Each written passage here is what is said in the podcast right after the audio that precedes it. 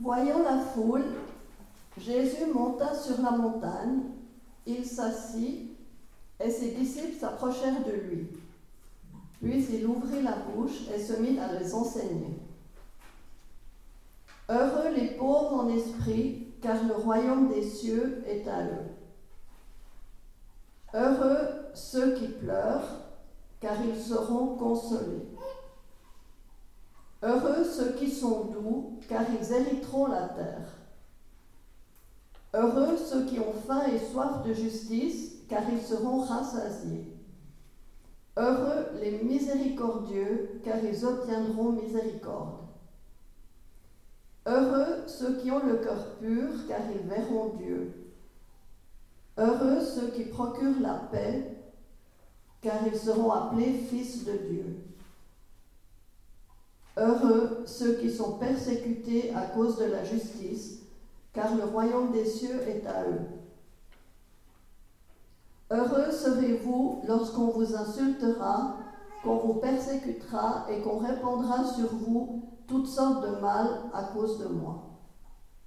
Réjouissez-vous et soyez dans l'allégresse parce que votre récompense sera grande dans les cieux, car c'est ainsi qu'on a persécuté les prophètes qui vous ont précédés.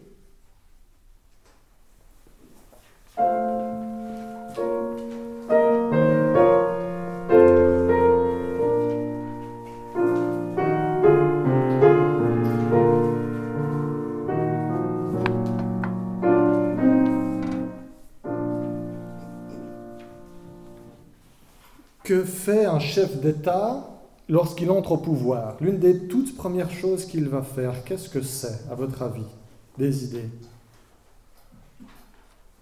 Un des premiers actes publics. Pardon? Un petit discours à tout le monde Un petit discours, un discours. Petit ou grand, généralement euh, plutôt grand. Effectivement, des premières choses que fait un, un chef d'État, mais aussi le président d'une association locale, généralement, quand il prend position, il adresse un petit discours. Ce discours, généralement, il va nous aider, ou en tout cas aider ces sujets, ces citoyens, à déterminer, à avoir un peu une idée de à quoi ça va pouvoir ressembler que la vie sous son autorité, sous son administration. Ils vont pouvoir savoir quels sont les bénéfices auxquels ils pourront s'attendre, mais aussi ce que l'on pourrait attendre d'eux. Avec le serment sur la montagne, c'est un peu ce que fait Jésus aussi. C'est une sorte de discours inaugural où il présente à quoi va ressembler, peut ressembler la vie dans ce qu'il appelle le royaume des cieux. Il dit, voilà ce qui est promis à celles et ceux qui entrent dans le royaume des cieux, aussi ce qui peut être attendu de vous vous qui vous placez sous le règne du Christ. Et puis il commence ce discours inaugural hein, qui s'étend du chapitre 5 de l'Évangile selon Matthieu jusqu'au chapitre 7. Il commence avec ses béatitudes. Ces deux derniers dimanches, on a déjà abordé les deux premières béatitudes, mais comme je, je l'ai dit tout à l'heure, je vais rapidement les passer en revue pour que celles et ceux d'entre vous qui n'étaient pas là puissent les mettre en tête et voir comment elle fonctionne un peu dans, cet ensemble. Et puis ben justement parce qu'elle forme un toutes ces béatitudes, même si à la première lecture on a un peu l'impression qu'il va taper une fois à gauche, une fois à droite, et puis que ça part un peu dans tous les sens. Elles ont, euh, elles ont une structure et une suite logique, ces béatitudes. Alors la première béatitude. Heureux les pauvres en esprit, car le royaume des cieux est à eux. Ici, la pauvreté spirituelle comme présupposé de l'entrée dans ce royaume. Seul celui ou celle qui est, qui se sait être spirituellement pauvre, qui sait qu'il ou elle n'a rien à contribuer, qu'il dépend entièrement de Dieu pour entrer dans cette réalité-là, peut y entrer effectivement. Et ce n'est pas juste ici une promesse pour le futur. Hein, c'est la seule qui est au présent. C'est quelque chose qui est vrai pour maintenant, pour tout de suite. Le royaume des cieux est à eux. Pauvreté spirituelle qui signifie savoir dire je ne me suffis pas à moi-même. Et puis ça nous amène sur cette deuxième béatitude. Heureux ceux qui pleurent, car ils seront consolés. Ou heureux les affligés, avec des traductions un peu plus anciennes. Alors une meilleure traduction peut-être c'est les endeuillés. C'est un verbe qui dit une souffrance et une peine profonde dans notre être.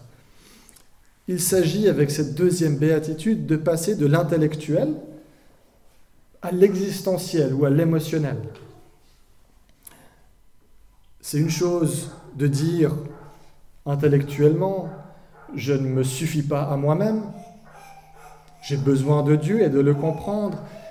C'en est une autre de le vivre dans nos tripes,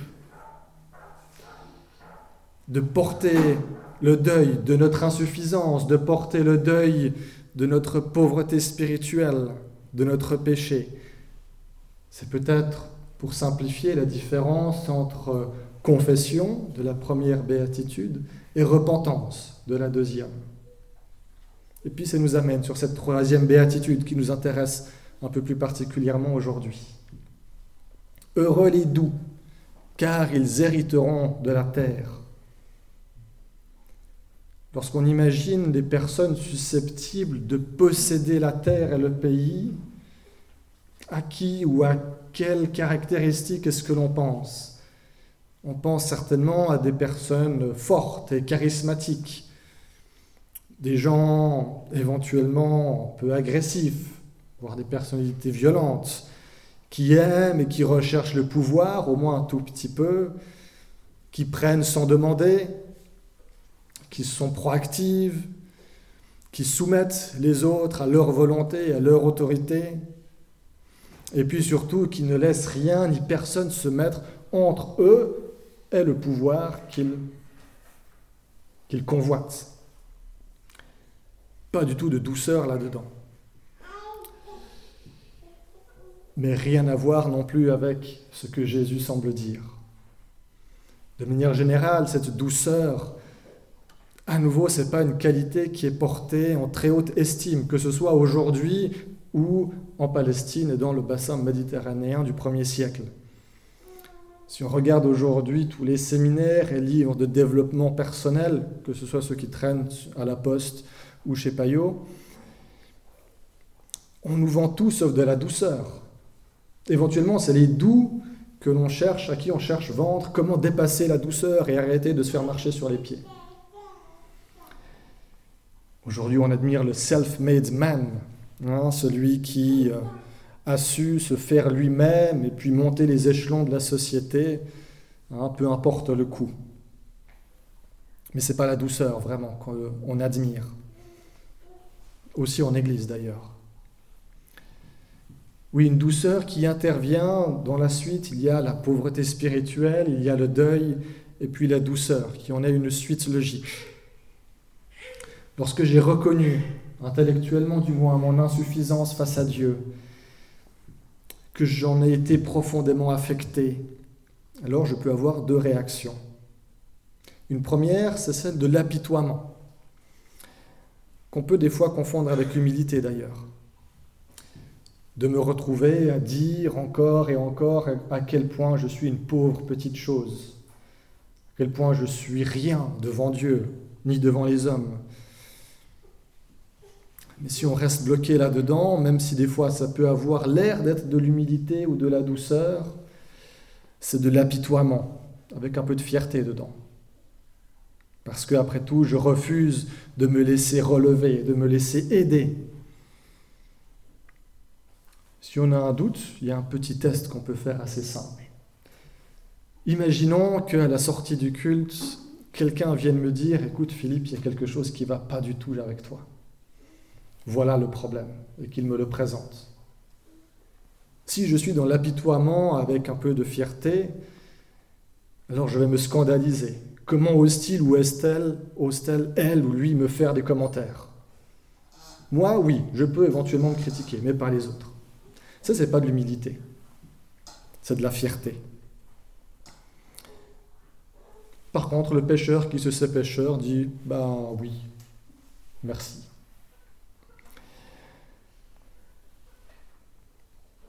Peu de personnages, si on prend la Bible, peu de personnages sont qualifiés d'humble ou de doux, avec le terme grec praus qui est utilisé ici. J'en ai trouvé deux en cherchant bien. J'ai trouvé Moïse et j'ai trouvé Jésus.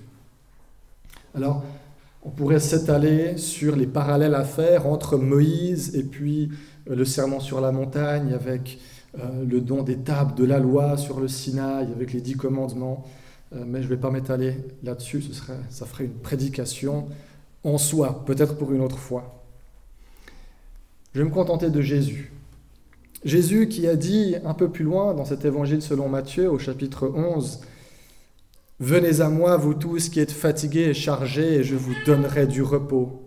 Prenez mon joug sur vous et recevez mes instructions, car je suis doux et humble de cœur, et vous trouverez du repos pour vos âmes, car mon joug est aisé mon fardeau léger. Ces paroles, Jésus les adresse à des pharisiens. Les pharisiens, c'était un peu, en tout cas comme Matthieu nous les présente, l'archétype de celui qui cherche à gagner sa place dans le royaume, de gagner, de mériter sa place auprès de Dieu avec son, affection par ses propres efforts et par l'observance stricte de la loi. Tout l'opposé de la pauvreté spirituelle. À eux, Jésus leur dit, dans ces quelques versets du chapitre 11, il leur dit en substance, mais vos efforts sont vains, vous vous épuisez pour rien.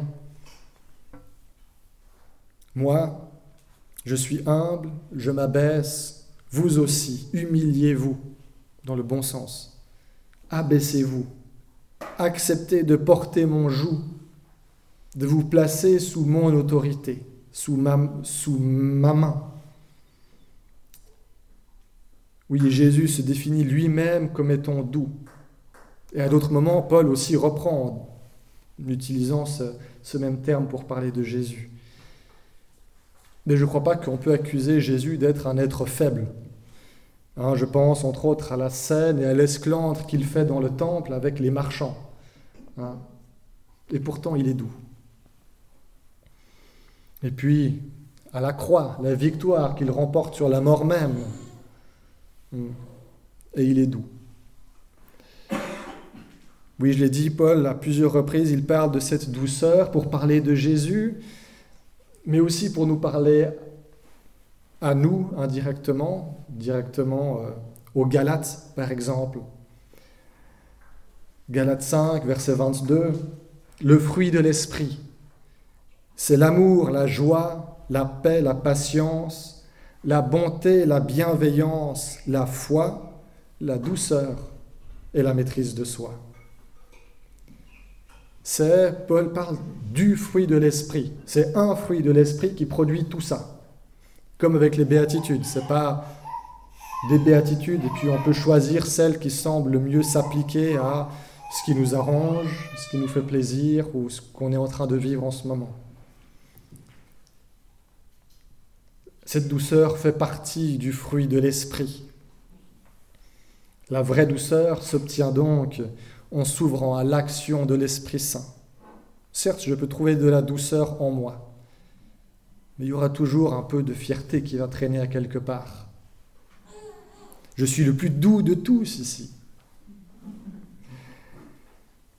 Lorsqu'on se met à la suite du Christ, nous sommes appelés à vivre certaines transformations dans nos manières de voir le monde, de nous voir nous-mêmes, d'être présent, actif, vivant dans ce monde et aussi vis-à-vis de nous-mêmes.